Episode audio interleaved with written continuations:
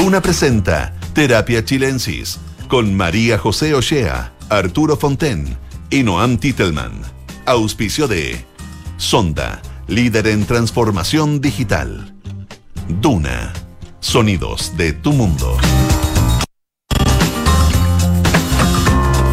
Muy buenas tardes a todas y todos. Bienvenidos a un nuevo capítulo de Terapia en este martes 28 de eh, febrero todavía. de febrero, pero que ya estamos nuestro. Te, te falta mucho día. para llegar a diciembre. falta mucho para llegar a diciembre. Bienvenido Arturo Fonten, qué bueno tenerte Mucho aquí eh, de vuelta en el estudio para esta nueva temporada de Terapia Chilensis. Encantado, José, de estar aquí esperando diciembre. Esperando diciembre. esperando Godot, esperando diciembre. Y como todos los martes también, y muy feliz también de recibirlo en el estudio, Noam Titelman. Muy contento de estar de vuelta en las canchas. Qué bueno, se te ve bien. Mañana es como el super miércoles además, así que estamos justo antes de que todo ya empieza full. Es como un Sí, preámbulo. Sí. Mañana se viene como la verdad, verdad. Sí. La todo, verdad todo. verdadera. Bueno, se les ve a los dos muy bien, descansados. Eh, espero que, que hayan tenido unas provechosas vacaciones. Eh, Arturo lo tenemos con medio averiado porque está aquí con la muñeca bueno, quebrada. Un accidente. Pero, salvo Así de eso, buenas estuvieron las vacaciones. Así de buenas estuvieron. Claro, con riesgo, con aventura. Con aventura, con clínica. Deportes de riesgo. Claro. Cruzar una calle. Mira, hay una edad en que eso es un deporte de riesgo, así que no voy a decir cuál. No voy a decir cuál. Oye, eh, bueno, ha sido eh, un verano, un febrero más bien, eh, cargado de, de incendios sobre todo, pero me gustaría que eh, darle la palabra y que hiciéramos un poco un recuento de lo que ha sido este mes, qué es lo que les ha llamado la atención, qué es lo que ha sido para bien o para mal. Y también si podemos proyectar un poco la conversa hacia lo que nos viene a partir de nuestro super miércoles. Ujú. Sí, a ver, pasaron dos cosas en febrero. De hecho, una se me había olvidado cuando hablábamos fuera del micrófono, que una fueron los incendios, que yo creo que fue lo que en verdad acaparó toda la atención, pero además se incluyeron las listas. Y es curioso que, se me haya olvidado porque yo creo que es sintomático de algo, que es que ha costado mucho que prenda el, el nuevo proceso constituyente. Y de hecho en la encuesta uno ve que cada vez menos gente interesada en el proceso, lo que es terrible porque nos estamos acercando al momento de los que hubo. Probablemente cuando empiece la, digamos, la trifulca electoral va a haber un poquito más de interés. Pero de todas maneras, yo creo que este febrero, un hito político, no sé cuánta atención realmente tuvo en la ciudadanía, pero fue este, por un lado, bueno, que la- tanto la izquierda o la centroizquierda fue en dos listas, como la derecha o centro derecha fueron en dos listas. Eh, de alguna manera fue una crónica de un, no voy a decir muerte anunciada, una crónica de un Mm, desenlace. desenlace anunciado. Sí. Eh, no hubo grandes sorpresas. Eh, pero creo que eso sí es sintomático de algo. Eh, creo que por el lado de la derecha es sintomático de que, que Republicano está buscando un posicionamiento. Eh, los, de, los de centro derecha están, acusan a republicanos que se, se están pareciendo al Frente Amplio. No sé cómo tomarme el hecho de que decirle a alguien Frente Amplista sea un insulto para la derecha, pero bueno, es así nomás. Eh, Bueno, pero hay que reconocer que para un frente amplista decirle que se parece a un republicano Sí, también le voy a tomar un insulto. Es verdad, es verdad. Es, simétrico, justos. es simétrico, es cierto. Eh, pero básicamente también porque viene cruzado con toda esta discusión sobre las acusaciones.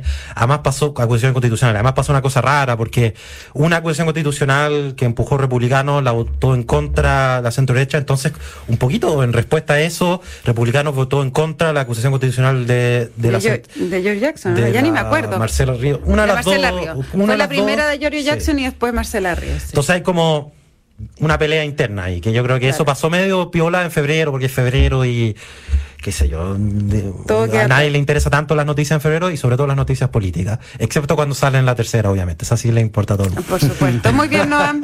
Has aprendido un montón. Así es, así es. Y la otra noticia que yo, ah, y en, y en, eh, la centro izquierda y la izquierda pasó algo parecido.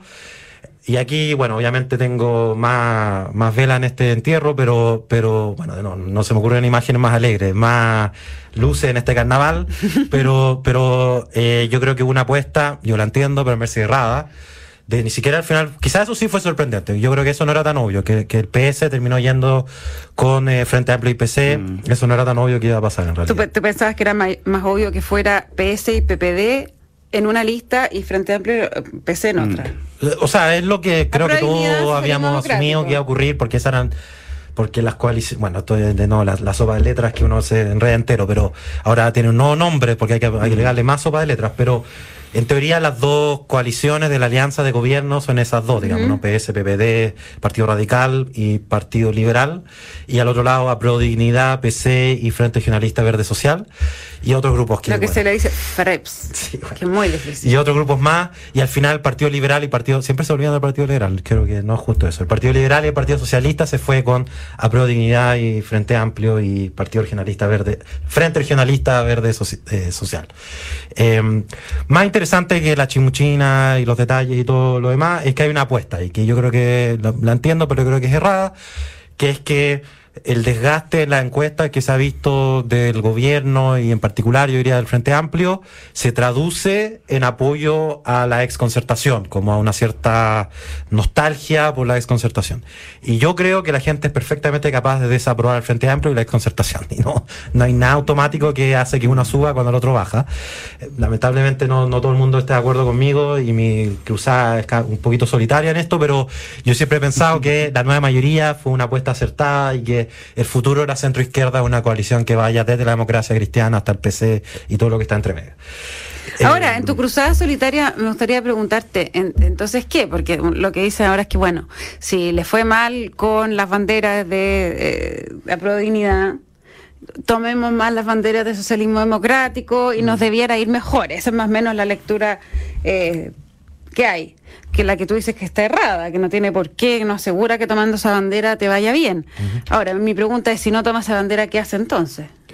No, lo que pasa es que, además, bueno, antes de que, de- de que nos fuéramos de receso, algo había mencionado, que a mí me parecía que justo en esa alianza entre socialismo democrático y eh, a pro dignidad es cuando mejor le iba a socialismo democrático. O sea, la figura del socialismo democrático y los partidos del socialismo democrático nunca habían estado mejor, o no nunca, pero hace algunos años que no habían estado tan bien como están ahora en esta coalición. Porque de alguna manera, y yo creo esto puro tincada, pero, pero yo, porque es difícil medir esto en encuestas, pero que la gente de alguna manera aprecia este rol, de, eh, esta mezcla entre experiencia y juventud. Nuevamente vamos a citar a Arjona porque siempre viene en este debate.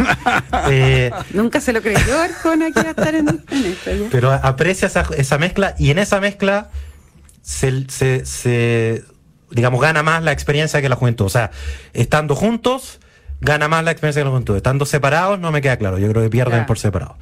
Eh, y en ese sentido yo no, no tengo, aquí no, no tengo ninguna bola de cristal, pero no me extrañaría que de hecho el PS sea el que más salga ganando al final de toda esta distribución de fuerzas de un lado y para otro, porque yo creo que justamente juega ese rol, como de, es la voz de la experiencia en la coalición con las nuevas fuerzas políticas. Eh, y me faltó decir otra cosa que también que creo que fue un hito interesante, no- porque una persona que sí se la jugó fuertemente por esta misma tesis fue la expresidenta Bachelet. Y, yo creo que también, o sea, no, no, pa- pa- un poco exageré, porque yo creo que no, hay más fuerzas políticas que tienen una posición parecida a esta. Y sobre todo, y yo creo que esto es lo más central, a todos los partidos de gobierno, si el gobierno le va bien, les va a ir bien, y si le va mal, les va a ir mal. Y nadie se va a escapar de esto. Y yo creo que es bien iluso pensar que la gente, o sea, yo pensaba como el candidato de, de, de una de estas listas haciendo ca- casa a casa, y no sé, algún vecino les alega por algo que hizo el gobierno y, y el candidato diciéndole, no, nosotros somos la lista del otro oficialismo, no, no de esa lista del oficialismo. y ningún vecino, nadie va, va, va a comprarse que existen dos oficialismos distintos. O sea, el ofi- yo creo que los costos y los beneficios más o menos se van a, se van a repartir. A no ser que le digan, señor, yo no soy de la lista del indulto. Pero, pero yo creo, pero, le van a preguntar, ¿pero cómo usted no está en el gobierno? No, no, es que yo, estoy- nosotros estamos en, en esta subsecretaría, pero si bien la ministro es de nuestro color, en verdad no fuimos los que estuvimos en esa decisión. Yo creo que así no funciona la- las elecciones. Vamos a ver, esa es la apuesta que hicieron. Ahí me da la eh, impresión de que la campaña eh, negativa, que es siempre tan importante en política, porque en política la gente vota más bien en contra que a favor. Oh, pregúntale a Eh, Irina Caramanos. Eh, así es. Yo creo que el gran argumento contra la lista Chile Vamos, eh, etcétera, va a ser ustedes quieren escribir de nuevo la constitución vigente. Y el gran argumento contra la lista oficialista va a ser ustedes quieren reponer la constitución que fue rechazada. Sí. Yo creo que ahí va a estar la, la La tensión. Pienso yo. En la Y además en un ambiente de mucho desinterés. O sea, Yo o sea, creo que- enorme no desinterés. no o sea, hay- todo el interés que hubo como que se ha vuelto a la inversa, ¿no? Eh, eh, se esperaba que la constitución podía cambiar el país con una exageración completa. Claro. Y ahora estamos en, la- en el polo opuesto, con la exageración opuesta de lo mismo, la El constitución. máximo. O sea, ahora la constitución no importa nada, digamos. Sí, no, claro. no, no. Y increíble, deberíamos hacer un análisis sociológico Sí, sí, de eh, esa eh, bipolaridad. Esta tan- bipolaridad chilena. Tan rápida, ¿no? Increíble. Bueno, increíble. Copano en su rutina, pues, bueno, perdonan la, Sí, sí, sí, la, ¿no? la ida de, de tangente, No, pero un poco la rutina de Copano, donde decía, votamos una cosa y cinco Sí, minutos después odiamos a los que están ahí. Por lo votamos mismo, a Piñera dos veces y después lo odiábamos al tiro. Y, y por las mismas razones por las que lo votamos, decía. Lógico. claro, y, y Tenía Boric, bastante razón. Yo creo que algo de razón. Y la lista del pueblo lo mismo, ¿no? O sea, lo mismo por lo que la gente votó, después lo rechazó. Y también lo decía Copano. Y también lo decía, También lo un decía gran Copano. analista político Copano en Sí, su rutina. sí, bueno, si la gracia Bueno, gran- es cuando pueden leer bien la realidad y Así pueden es, reírse de, la- de, de- de la misma. Arturo, ¿tú cuáles fueron tu- tus highlights de febrero? Mira, para mí el gran tema ya de largo plazo es la firma del TPP-11. Quiero decir que yo, Yo- hice un saludo ese día por Arturo Font. Yo le atribuyo a esto enorme importancia política y económica. Eh, son, no sé, algo de 1.128 productos que entran con aranceles rebajados. Se abre Japón, que es un país bastante cerrado. Hay un estudio de CNA que habla de 3.000 productos favorecidos por esto. Eh, pero más allá de esto está esta idea de formar parte de una asociación de países que son 500, más de 500 millones de habitantes. En un momento en que el mundo está muy polarizado, es muy importante que Chile tenga una asociación con un grupo grande de países y no estemos solitos. ¿ah? Y yo creo que en eso el punto que ha marcado el ministro Marcel es, es muy correcto. Pero además esto es como una línea que se confirma. Es verdad que hemos perdido cuatro años, esto se pudo haber aprobado hace cuatro años atrás, pero el hecho que este gobierno lo firme tiene un valor enorme porque consolida una estrategia de crecimiento hacia afuera de Chile. Esto en realidad no es neoliberalismo, porque los autores neoliberales, digamos Hayek, Friedman, Gary Becker, Stiglitz, qué sé yo, eh, claro que eran partidarios del libre comercio, pero no es, fue ese su gran aporte. Esto es una cosa muy anterior a ello. Esto viene de David Ricardo, esto viene de Adam Smith, o sea, esto es economía clásica. Y Chile ha estado eh, lanzado hacia afuera desde sus orígenes. Eh, tenemos un, un- un mundo empresarial pujante, tenemos un mundo empresarial que cree en Chile, que apuesta a Chile, que a pesar de que ha sacado muchos capitales el último tiempo, yo sigo creyendo que la inmensa mayoría de los empresarios chilenos siguen apostando por Chile. Eh, sobre todo en el mundo agrícola, y algo, un 70% de los productos favorecidos tienen que ver con el Sí. mundo silvoagropecuario. Eh, hay que pensar que la agricultura le da vida, digamos, no solo considerando las familias y los hijos, a 6 millones de chilenos. Entonces es una cosa que se reparte mucho. Y, y eso me parece a mí que es como una cosa que nos confirma como un país que tiene que crecer hacia afuera. Y O fíjate sea, que que, esto... que simbólicamente tiene una tiene importancia, más allá Yo de lo encuentro- concreto. Así me parece a mí, es una cosa, yo le atribuyo enorme importancia. Y, y- y particularmente que haya sido hecho por este gobierno después de una larga discusión donde se sopesaron argumentos. Estas son las ventajas de los sistemas de peso y contrapeso, donde tú te demoras, pero cuando las decisiones se toman se han discutido mucho. Esto no ha sido una cosa hecha de- a golpe y porrazo, digamos. Esto no fue una cosa que se le ocurrió, no sé, a Heraldo Muñoz y dos personas más y se aprobó así, en, una tarde. Esto ha sido una cuestión que ha sido largamente discutida, que, donde obviamente Heraldo Muñoz jugó un papel muy importante, pero, pero mucha otra gente lo jugó. Y, y- y yo diría que, mm, si me permiten una pequeña digresión, fíjense que Chile, durante la colonia, nunca se autofinanció. Chile nunca fue capaz de financiar eh, el situado, que era la tropa que había en Chile, ni la seguridad. Era una economía absolutamente subsidiada desde el Perú. Nosotros éramos una provincia del Perú, una capitanía general, subsidiada económicamente del Perú. Nosotros nunca le aportamos un peso a la corona española, como país, como unidad. Y la primera decisión importante que tomó la Junta de Gobierno que presidió Mateo Torio Zambrano, después de un famoso discurso de un señor que se llamaba don Anselmo de la Cruz, fue decretar la libertad de comercio. Mira, Y con eso se pudo financiar por primera vez Chile, pudo financiar un ejército y pudo constituirse como país. Yo tengo un artículo sobre este tema, es un tema que se subraya poco, se conoce pero se subraya poco. O sea, Chile surge como país realmente vinculado a la apertura comercial. Entonces esto no es una cosa de los neoliberales, de, no, esto es una cosa que tiene que ver con la estructura misma de la geopolítica y de la economía chilena. Nosotros o, vendemos hacia afuera, o crecemos hacia afuera, o somos un mercado demasiado chico y, estamos jodidos. Entonces, eh, integrarnos a esta gran masa de gente, fíjense tú que estás tratando de entrar Gran Bretaña, que estás tratando de entrar China en esto. Tenemos a México dentro, al Perú, a Nueva Zelanda, Australia. O sea, tampoco es una cosa que sean los países puros tipo Singapur, digamos, sino que son países de economía muy variada.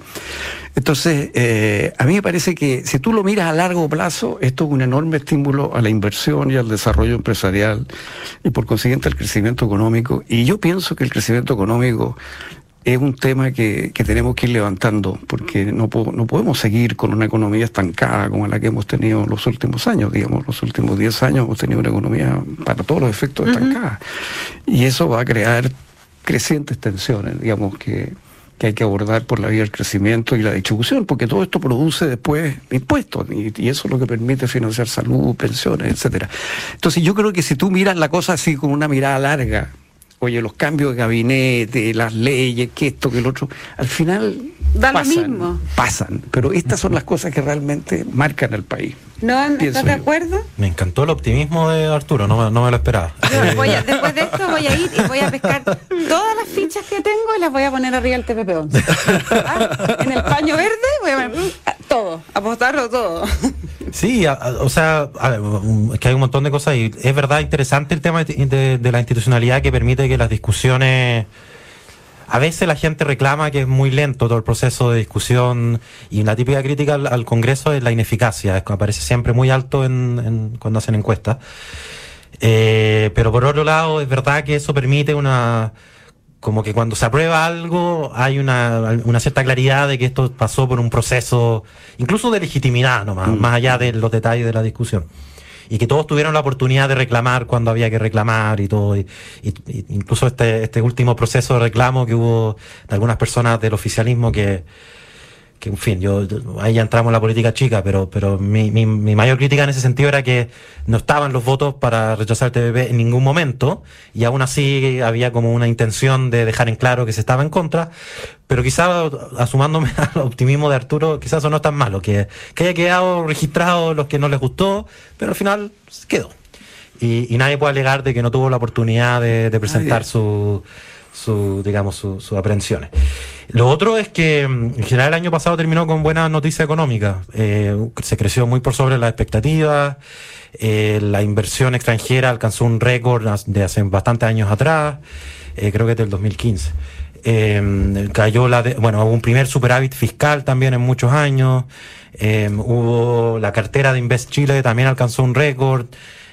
y cayó el riesgo país. Y y me parece interesante que haya caído el riesgo país, eh, porque eso muestra muy claramente cómo política y economía están muy ligados. O sea, porque una de las razones, Bloomberg sacó una, una nota a propósito de esto y decía, claro, hay cosas que hizo, se hicieron bien en Chile, pero también es porque, bueno, Perú y Panamá, que eran otros países que tenían un riesgo país mm. similar, están teniendo crisis sociales y políticas al mismo tiempo. Entonces, todo esto además a propósito de la discusión del proceso constituyente, vale la pena invertir en política, o sea, es una muy buena inversión. ¿no? Eh, realmente el valor de tener un sistema político que la gente legitime, que más allá de las diferencias la gente esté de acuerdo con que hay un proceso adecuado, vale mucho, incluso económicamente, en el sentido más pedestre de la, de la cuestión. Y, en ese, desde ese punto de vista, Noam, eh, la discusión sobre los salarios de los políticos. Bueno, es un típico... ¿Se te ha resignificado con esto? ¿O no? Porque, porque el Frente Amplio en general tiende más a pensar que debiesen ser mucho más bajos. Sí, a ver. Una, un, solo paréntesis, y además este año volvimos según el ranking del Economist a hacer economía, economía plena. Sí, sí. O sea, perdón, democracia plena. Democracia plena. Eh, igual que eran bien poquitos, ¿eh? eran bien poquitos los países que marcaban en rojo en ese mapa. Súper poco. o sea, Estados Unidos no es democracia plena en ese ranking. Eh, y igual, igual estos rankings siempre hay un tema de cómo se mide, no, no quiero entrar en esos detalles, pero, pero, pero algo dice, o sea, estamos, hay una cierta solidez institucional que es bien reconocida. Eh, yo creo que hay un precio, es súper difícil determinar el precio correcto eh, o el, sueldo correcto para los políticos. Eh, y, aquí es súper importante distinguir entre la parte, eh, y, lamentablemente en el debate rara vez se hace esta distinción, como entre la parte ejecutiva del, gobierno, del Estado, y la parte propiamente política de representación. O sea, los jefes de servicio y sobre todo los, y los subsecretarios en teoría deberían cumplir roles ejecutivos. Entonces es un poco distinto a los roles de representación. Y con respecto a los roles de, representación, bueno, hay que pagarle un sueldo razonable y toda la pregunta es cuál es ese sueldo razonable. Hay una columna hace muchos años atrás cuando estaba esta discusión donde de hecho, que de hecho escribió eh, Pablo Ortúzar, que también es panelista de, de la radio, y Claudio Alvarado, donde ellos decían ambos que... Del IES. Ambos, ambos del IES. Y ellos dan como una métrica interesante que a lo mejor los parlamentarios deben ganar un sueldo más o menos como, como un profesor universitario, que ese es más o menos el sueldo que uno debería pensar como un sueldo razonable para, para un político. Si eso es cierto, eh, antes estaba muy por sobre eso los sueldos de los diputados y de los senadores, hoy día está un poco más cerca y todavía podrían bajar un poco para llegar a ese nivel. Yo creo que eso es más o menos el, nivel. Ahora, efectivamente que tienen que recibir un cierto sueldo razonable, creo que es verdad, que además uno debería tener un número de parlamentarios suficiente, yo creo que eso también es una discusión, eh, porque siempre hay una presión, claro, los del Frente Amplio y del yo diría que hoy día a esta, altura todo el mundo ha presionado, también la derecha en el centro, a bajar los suelos, se volvió como un, lugar común. Pero también hay una discusión sobre cuántos miembros del Congreso debería haber, si había debería tener menos diputados, menos senadores, eh, en fin, eh, cuánta plata hay que gastar en, en, en eh, en, apoyo a los diputados y senadores, que es otro tema, que la gente a veces no distingue entre el sueldo, la dieta propiamente tal. Claro, y todo lo que se destina a que ellos contraten asesores. Asesores y todo una discusión aparte es que a lo mejor hay mejores maneras de gastar esa plata, que yo creo que debería estar más agrupado y no cada uno, cada diputado por separado, o que tener más fiscalización de cómo se gasta esa plata, pero vale la pena gastar esa plata bien. Eh, y, yo creo que esa discusión se, hace, se da muchas veces en mal tono. Pero, por ejemplo, en un momento empezaron a decir que los expertos no iban a recibir sueldo, por ejemplo. Eh, que puede sonar muy... Em, no sé, muy alto para el rating. Hubo un montón de críticas cuando recién se instaló la convención anterior por el sueldo que recibían y por los asesores que tenían, que por cierto es mucho menos del que tienen los senadores, por ejemplo. Eh, pero igual había pero por supuesto que tienen que ser pagados. Bueno, pero no, no era tan obvio para muchas personas que tenían que ser pagados. Yo creo que por ahí hay una discusión bien complicada porque nunca va a ser popular que reciban sueldos, pero súper importante que reciban un sueldo adecuado. ¿Y cuál es ese número? Es una buena pregunta. Hoy día, por lo menos, sabemos que está, está bastante más alto que la media de la OCDE en relación al PIB per cápita el sueldo. Hoy día está alto, pero, pero hay más altos también, digamos, y, quizás podría bajar un poco. A mí, fíjate, eh, dentro del ánimo de dar batalla eh, solitaria, eh, Eh, yo soy un gran partidario de que los cargos de representación tengan sueldos altos, muy por encima del promedio del profesional eh, correspondiente. A mi juicio tienen que ser sueldos altos. Protección anticorrupción. Exactamente. Y lo otro, yo tampoco soy partidario que duren poco tiempo y no puedan reelegirse por la misma razón. Todos los estudios internacionales muestran que justamente la corrupción surge cuando una persona tiene, no sé, 45 años, 50 años, ya no puede volver a la vida profesional porque ya quedó fuera de eso y le quedan cuatro años, no va a ser reelegido y empieza entonces a, legislar en función de los grupos de presión que le ofrecen un futuro económico. Te fijas, eh, te vamos a incorporar al directorio de la empresa apenas tú termines tu cargo de senador. pero vota, pero vota de esta manera. De esta manera, te fijas. Entonces, eh, nosotros somos un país que dentro del contexto de América Latina tiene relativamente poca corrupción y tenemos que proteger las instituciones que nos ayuden a eso, porque es muy fácil que entre la corrupción, pero muy fácil. Y una vez que entra, se generaliza y es como lo que pasa en un partido de fútbol, cuando el rugby, cuando el, cuando el, árbitro empieza a dejar pasar fouls, todos empiezan a cometer fouls. ¿no? Y, el, partido empieza a ser una chacra. Pues entonces como que tu nivel de cumplimiento de la regla depende Mm. de, la, de, la, de, la, capacidad de sanción que tú estés observando alrededor. Mm. Entonces, si tú eres un empresario y ves que alguien compra a un político y no pasa nada, mm. empiezas a hacer lo mismo, te fijas, porque además el otro tiene una ventaja que tú no tienes, entonces se generaliza esto y es un cáncer. Y, esto penetra en los partidos. Yo te digo, gran parte del problema político peruano tiene que ver con esto. Sí, claro, sin eh, duda. Y México lo mismo, te fijas. Eh, entonces, este es un problema en Argentina igual. Entonces eh, empieza a generalizarse la corrupción. Yo creo que los políticos tienen que... Yo sé que esto es muy impopular. Claro, si tú hablas con una persona común y corriente, que, ojalá el político ganara el sueldo mínimo, te fijas, pero, pero hay que protegerse de la corrupción. Hay que bloquear, bloquearle el, Dentro de lo posible. Esto no es, no es a prueba de fuego, pero obviamente lo hace menos, menos, menos factible. Oye, volviendo a la política chica en el que nos queda. Eh, aprobado ya el TPP-11, ¿es compatible con que el subsecretario Humada, que era como el, la cruzada anti-TPP-11, siga en su cargo siendo eh, subsecretario de Relaciones Internacionales? Mira, yo tengo una visión, que es un poco lo que decía Arturo, que, o sea, él al, al quedarse ahí está aceptando la legitimidad del TPP-11. Entonces, si se está quedando, me la pregunta a él si lo parece, le parece razonable quedarse en esas condiciones, y da la impresión que sí. Entonces, al revés, una victoria para el TPP-11 porque al parecer... Se eh, cuadró hasta ahumada. Claro. Y ojalá eh, trabaje activamente para que esto llegue a las pymes. Claro. Porque ese es el punto. Claro. Que la información de los negocios que se abren llegue, a las pymes. Porque esa es la fuerza de Chile, las pymes. Bien, pues no Titelman, Arturo Fonten, qué placer eh, retomar estas conversaciones de nuestros días martes en Terapia Chilensis. Les cuento que la transformación digital de tu negocio nunca estuvo en mejores manos. En Sonda trabajan para que disfrutes tu vida, innovando y desarrollando soluciones tecnológicas que mejoran y agilizan tus operaciones. Conócelos hoy. Sonda Make It Easy.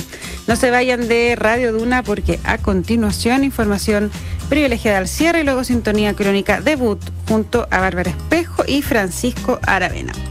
Que tengan todos y todas una muy buena noche y nos encontramos mañana a las 8 con más terapia. Estén bien. Muy buenas noches. Buenas noches.